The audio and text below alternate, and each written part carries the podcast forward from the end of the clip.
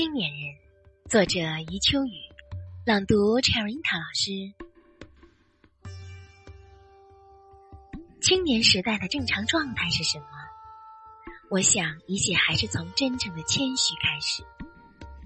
青年人应该懂得，在我们出生之前，这个世界已经精精彩彩、复复杂杂的存在过无数年。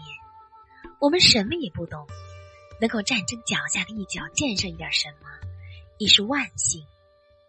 如果刻苦数年，居然从脚下扎下根去，与世界的整体血脉相连，那也就是自己单薄的生命接通了人类。应该为这种接通而惊喜。试想，区区五尺之躯，接通于千年之前，接通于万里之外。